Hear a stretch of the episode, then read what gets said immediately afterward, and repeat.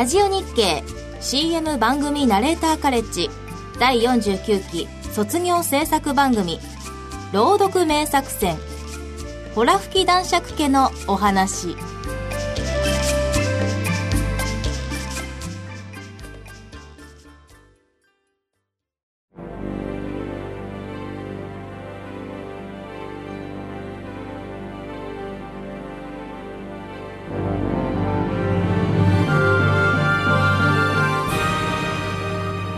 我が輩はミューヒハウゼン男爵。みんなからはホラ吹き男爵と呼ばれている。なぜそんなニックネームが付けられたのか？それはだな。冒険家である我が輩の体験談がとてつもなく奇想天外奇妙奇天烈だからだ。ホラに決まっていると誤解されてしまうんだな。しかし我が輩の話は全て真実。小さな嘘どころか大げさな言い回しだって一切なし。まあ聞けばわかることだ。話してやろう。我が輩はある時船で大海原を渡っていた。そしてひどい嵐に襲われたんだ。高波で船はもみくちゃにされ帆は風に引き裂かれた。船底に海水が流れ込む。嵐など慣れっこの船乗りたちでさえパニックに陥ってしまった。もはやこれまで。しかし、百戦錬磨の我が輩は、震度12ぐらいに揺れる甲板をぐぐっと踏みしめ、大音情にのたまった。恐れるほどの嵐ではない落ち着け帆を畳むんだ船底を塞げあまたの冒険を乗り越えてきた我が輩の頼もしさに、船員たちも勇気づけられ、我が輩の的確な指示に従って勇敢に働き始めた。かくして、船は沈没することなく、嵐を乗り切ったのだ。しかし、船はあちらこちらにダメージを受け、かろうじて浮かんでるだけの状態。我が輩たちはなすすべもなく海を漂うしかなかった。そうして、10日ほども過ぎた頃だろうか。辺りの海が次第に白く変わってきたんだ。どうしたことだろうと見守るうち、船の周りはすっかり真っ白になってしまった。おまけに甘い香りが立ち込めている。これはもしや、勇敢な我が輩は海水をペロリと舐めた。すると、思った通り、ミルクの味がしたではないか。そこはミルクの海だったのだ。船員たちは大喜び。ザブンザブンと飛び込んで、久しぶりに新鮮なミルクをごくごく飲んだ。おかげですっかり元気を取り戻すことができた。だけど、どうして海の水がミルクになったんだ？あの嵐でメス牛を積んだ船が転覆したのかな？いやー、それならメス牛も浮かんでいるはずだ。転覆したのはミルクを積んだ船だろう。いやいや、ミルクを積んだ船が一隻や二隻沈んだところで海がミルクに変わるはずはない。だったら何百隻も沈没したんだろう。いやいやいや、何百隻ものミルク船が一度に後悔するなんてありえない。だったら、一体どういうことなんだ？船員たちが首をかしげていると、島が見えるぞ我が輩たちはその島に上陸した。すると驚いたことに、そこはチーズの島だったのだ。転がっている石も、生えている木も、咲いている花も、すべてがチーズでできているんだ。島の住民はチーズではなく人間だったが、住んでいる家はチーズでできていた。そこで我が輩は気がついた。チーズはミルクから作られる。この島の周りがミルクの海だったのは、チーズの島からミルクが溶け出したからに違いない。腹を空かせていた我が輩たちは、早速チーズの岩をかじり、チーズの草をしゃぶった。さすがに島民たちの家を食べることは遠慮したが、実のところ食べても問題はなかった。なぜなら、この島のチーズはいくら食べても減らないからだ。食べた分は夜のうちに元通りになってしまう。なんとも都合のいい話だ。これでパンがあったら最高なんだけどな。いやー、いくらなんでもそこまで都合のいい話は。あった。本当にパンがあったのだ。しかもパンでできているパン。この島にはチーズでできていた麦が生えていて、これは大木のように大きな麦なんだが、穂の代わりに焼きたてのパンが実るのだ。このパンもいくら食べたって次の朝には元通りになっている。これでワインがあったら最高なんだけどな。いやー、いくらなんでもそこまで都合のいい話は。温泉があるぞ声の向こうを見ると、なるほど、岩の影からうっすらと湯煙が立ち上っている。走っていくと、そこは確かに温泉で、子供たちが使っていた。お湯が随分茶色いな。ココアだからね。そう。濁り湯に見えたのはココアの湯だったからだ。舐めてみると、紛れもなく本物のココアだ。我が輩たちも入ろうと服を脱ぎかけたが、ここは子供専用の温泉だよ。大人用は向こうだよ。と子供たちに教えられた。大人よ？行ってみると、そこにあるのは、なんとワイン風呂ではないか。しかも、湯船が三つ。それぞれに赤と白とロゼが湧き出しているのだ。世間では、お湯にワインを垂らしただけでワイン風呂だ、などと威張っているが、ここは正真正銘、ワイン100%のワイン風呂なのだ。もちろん、我が輩たちは飛び込んだ。そして赤、白、ロゼ、三つの湯船をはしごしながらワインをたらふく飲んだ。いくら飲んでも飲み尽くすことはない。なんとも都合のいい話だ。これでステーキがあったら最高なんだけどな。いやー、いくらなんでもそこまで都合のいい話は。あったのだ。我が輩たちが船に戻ると、ステーキが待っていた。この島には、牛でできた牛がいたのだ。コックはそれをさばいたという。お先にいただいてます。めっちゃうまいっすよ。得意げなコックを、しかし我が輩は叱った。とんでもないことをしてくれたな。すんません。えー先に食っちゃって。そんなことではない。島の住民に聞いたんだが、牛は大事な乗り物だそうだ。え、マジっすか？何でも食べていいと思ったら大間違いだぞ。すぐ謝りに行くんだ。コックは青くなってすっ飛んでいった。我が輩たちは牛の肉をどう始末しようか悩んでいたが、間もなくコックが帰ってきた。どうだった？罰金か？牢獄行きか？それとも、お礼を言われたっす。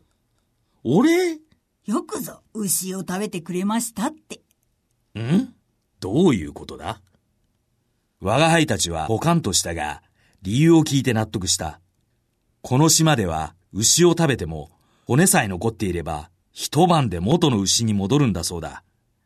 そうか、チーズやパンやワインが一晩で戻るんだから牛だって同じなのは当然だな。その話を聞いて我が輩たちは大喜びでステーキを食べた。もちろん骨は残しておいた。翌朝になると、牛は元に戻って、のんびりとチーズの草を食べていたぞ。後で聞いた話だが、食べられた牛は前よりも大きくなるし、肉質がグレードアップするんだそうだ。なんとも都合のいい話ではないか。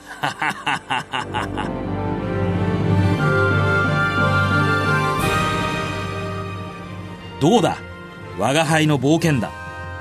実に奇想天外、奇妙奇天烈だっただろう。しかし、我が輩の話は全て真実。小さな嘘どころか、大げさな言い回しだって。おい、寝てるのか？おい、おいうーん。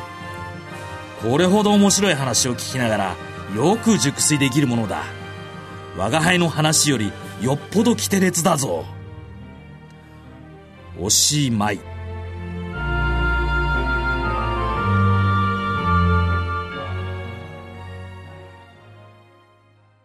私は、ヤコビン・フォン・ミュンヒハウゼン。かの有名なミュンヒハウゼン男爵の愛妻です。夫はホラ吹き男爵なんて呼ばれてるわ。確かに夫の体験談はホラばかり。あんな高等無形な出来事が実際にあるはずございませんわ。私、嘘なんて大嫌い。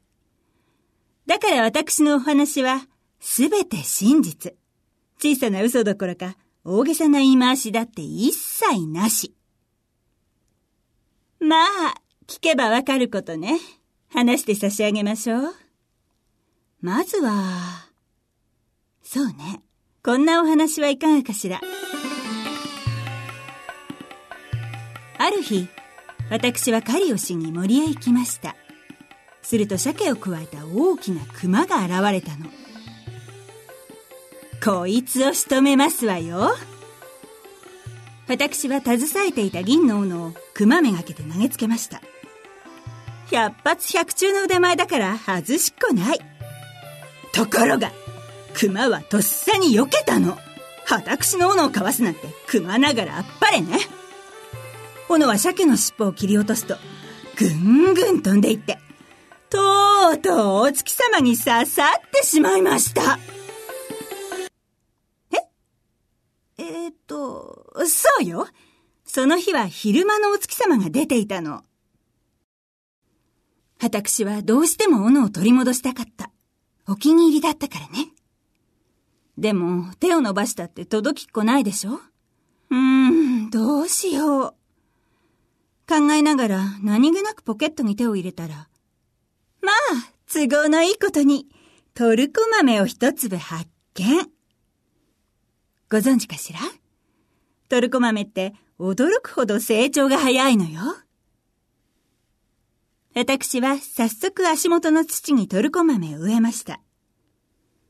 都合がいいことに、夕べ降った雨のおかげで、土は適度な水分を含んでいたの。だから豆はすぐに芽を出したわ。そして見る間につるを伸ばし、あっという間にお月様の端っこに絡みつきました。私はつるに飛びついて、えっちらおっちら登ったわ。だいたい48分で、お月様に到着。さて、私の斧はどこかしら。あたりを見回したのだけれど、ほら、ご存知の通り、月面というのはどこもかしこも銀色に輝いてるでしょだから銀の斧はなかなか見つけられないんです。ようやく発見した時には、お月様へ着いてから1時間17分ぐらい経っていたかしら。おかげでトルコ豆のつるは太陽の熱で枯れてしまっていたの。これでは地球に帰れない。どうしましょう。困っていると、バサバサバサっていう音が聞こえて、それはそれは大きなハゲタカが、私めがけて飛んできたんです。むむむ、怪物め私を襲う気な私は銀の斧を構えました。それをハゲタカめがけて投げようとしたとき。 Welcome to 月世界という声が聞こえたの。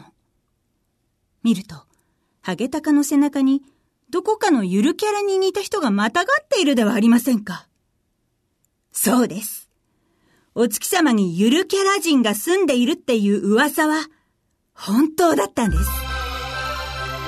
ゆるキャラ人はハゲタカから降りると、うやうやしく言いました。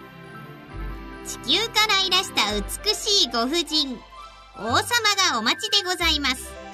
ご一緒に宮殿までいらしてください。どうやら悪いゆるキャラではなさそうね。私はハゲタカの背中にまたがりました。ハゲタカは力強く舞い上がると、ものすごいスピードで飛んでいきます。どうです？早いでしょ？月世界ではハゲタカを馬の代わりに使ってるんですよ。だいたい3分半で立派な宮殿に着いたわ。後で聞いたら、宮殿は 67LDK ですって。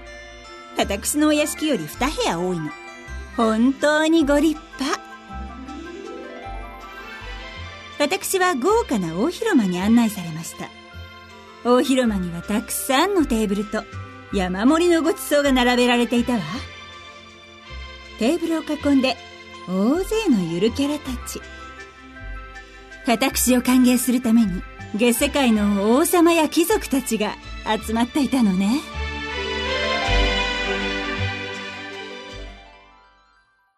私が席に着くと、ギャルソンが言いました。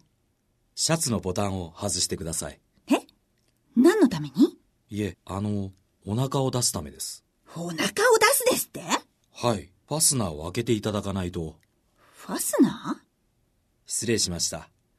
あなたのファスナーは背中にあるんですね。ー意味不明。戸惑いながら周りを見たら、驚いたことにゆるキャラ人たちは、お腹や背中をパカッと開けて、その中に手づかみでごちそうを放り込んでるんです。そして、いやー、美味しいねなんて、満足そうに微笑み合ってる。マジでびっくり。私はとてもそんな真似できないから、ごちそうを普通に食べました。そうしたらゆるキャラ人たちは一斉にドン引き。な、何をしてるんです？何って？口から物を食べるだなんて。よくそんな気持ち悪いことができますね。はあ？どういうこと？尋ねてみたら、月世界の人にとって、お口はお話をするための道具で、お食事のためには使わないんですって。お食事は、お腹か背中のファスナーを開けて、そこへ放り込む。いやー、カルチャーショックですよ。カルチャーショックはこっちです。文化が違えば食事のマナーも違う。もちろんそんなことは知ってます。スプーンやフォークで食べる国、2本の棒で食べる国、手づかみで食べる国。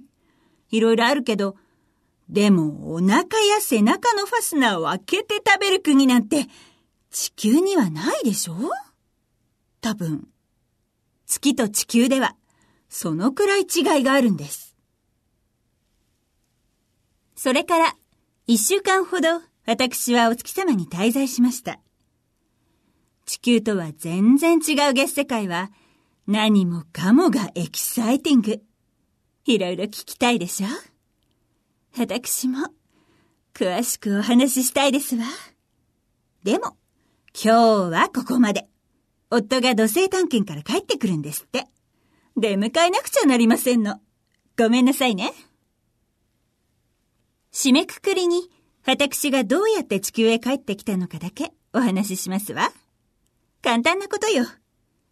一週間目に夕立があったの。そして雨が降り止むと、お空に大きな虹がかかった。虹の片方はお月様。もう片方は地球につながっていたわ。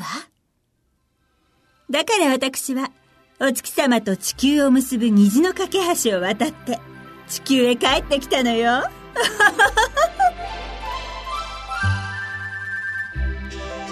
いかがかしら？私の冒険談。奇想天外、奇妙奇天烈でしたでしょ？うだけど私のお話はすべて真実。小さな嘘どころか大げさな言い回しだって。あら、寝てるの？おいおいうん。これほど面白い話を聞きながら、よく熟睡できるわね。私の話より、よっぽど奇天烈だわ。おしまい。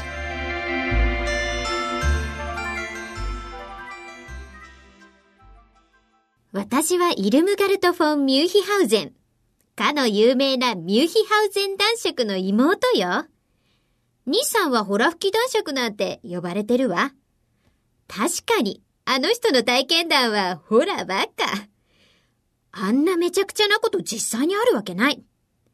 私嘘は嫌い。だから私の話は全部本当。聞けばわかるから、話してあげるね。ある日、私は狩りをしに森へ行ったの。すぐに大きな鹿を発見。仕留めちゃおう。私は鉄砲を構えて引き金を引いた。カチッあれ？弾が出ない。なんで？あやばい弾が入ってない持ってくるの忘れちゃった狩りだっていうのに超ケアレスミス。ふぅ、私としたことが。だけど大丈夫そんなことでめげる私じゃない辺りを見回して落ちてたさくらんぼの種を拾った。それを鉄砲に詰め込んでズドーン。一発必中の腕前よ。当然鹿はどさって倒れ。食うはずなのに。え？どういうこと？逃げてっちゃった。なんで？弾は狙い通りに命中したはずよ。鹿の頭に。次の年私は同じ森でその鹿を見つけた。なんでその鹿って分かったと思う？あのねそいつの頭から桜の木が生えてたんだ私がぶっ放したさくらんぼの種はやっぱり鹿の頭に命中してたのそいつがすっかり育って満開の花を咲かせてたってわけ。私は鹿桜の下でのんびり花見を楽しんだわ。もちろん本当の話。なんでニヤニヤしてるの？信じられない？それじゃあもう一つ聞かせてあげる。私、一人で北極旅行に行ったことがあるの。手漕ぎのボートで。知ってる？北極ってものすごく寒いのよ。だから私、がむしゃらにオールをこいだわ。体動かしてないと凍えちゃうんだもの。めちゃめちゃ一生懸命こいでたら、あれ？おかしい。それまで頭の上には空が広がってたんだけど、どういうわけか海に変わってるの。え？なんで？上が海？っていうか、右も左も海じゃん。下は当然海だから、海に囲まれちゃったのよ。だけど、後ろの方には空が見えてる。ってことは、いつの間にか海のトンネルに入っちゃったってこと？なんで、そっか。私はようやく気がついた。ここ北極点なんだ。ほら、北極点には穴が開いてるって聞いたことあるでしょ？その穴から地球の内側に入れるって。だから、このまま行けば地底王国に行かれるわけよ。そう、地球の内側には地底王国があるの。ほんとだよ。だってその証拠に、ほら、あっちの方に港が見える。私は港にボートをつけて地底王国に上陸した。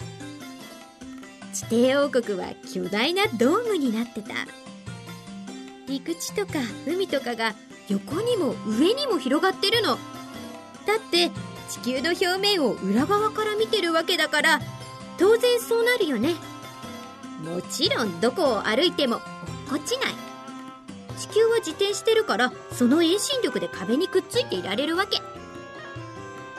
ドームの真ん中に地底の太陽が輝いてた。太陽っていうか地殻？ほら地球の中心はすごく温度が高いって教わったでしょ？つまりそれだよ。地底の太陽は沈まないんだ。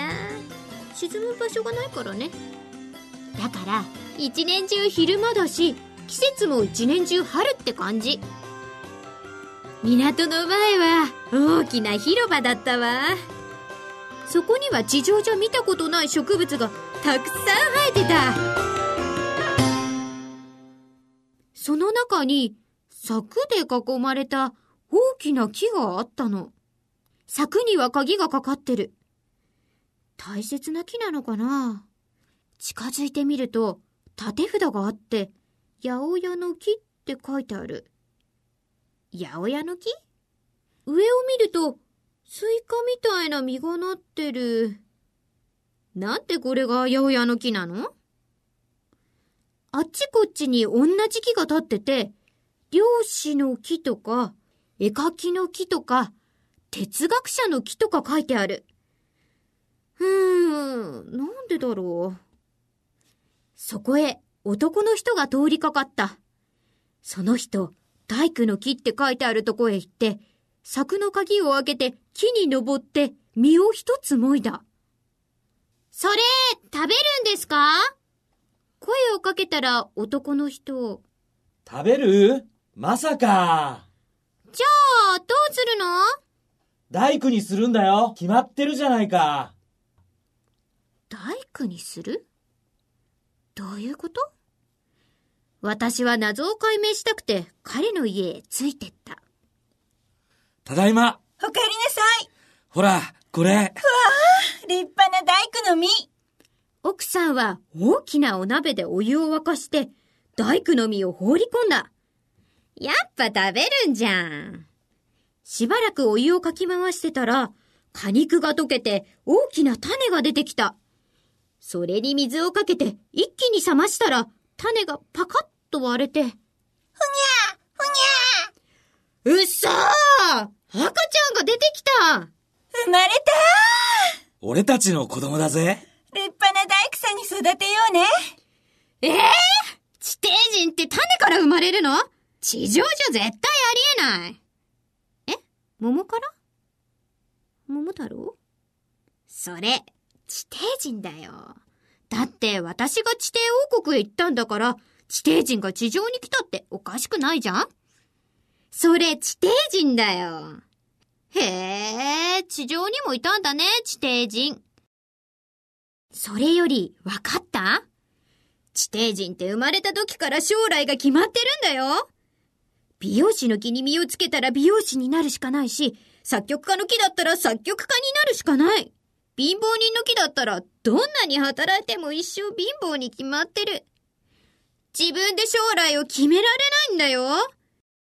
そりゃあ、金持ちの木とか怠け者の木だったらずーっと楽に暮らしていけるけど、そういう木にはあんまり実がならないんだって。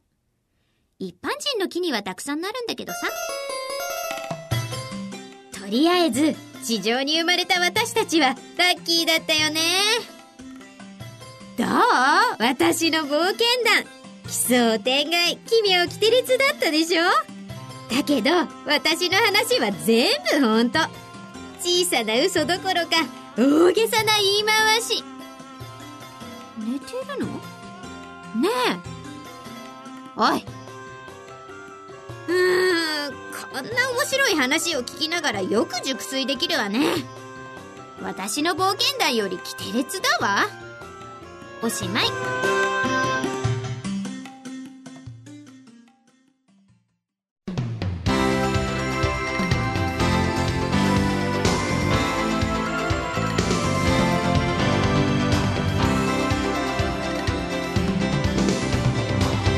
ラジオ日経 CM 番組ナレーターカレッジ第49期卒業制作番組朗読名作戦ホラ吹き男爵家のお話出演ホラ吹き男爵末松拓也ホラ吹き夫人三浦美里ホラ吹き妹柳瀬真紀子総合プロデュース多田哲也プロデュース浅野忠宏編集技術アシスタント福田茂脚本演出福本仁志ご案内高山夏樹制作はラジオ日経制作協力コーラルアイランドでお送りしました。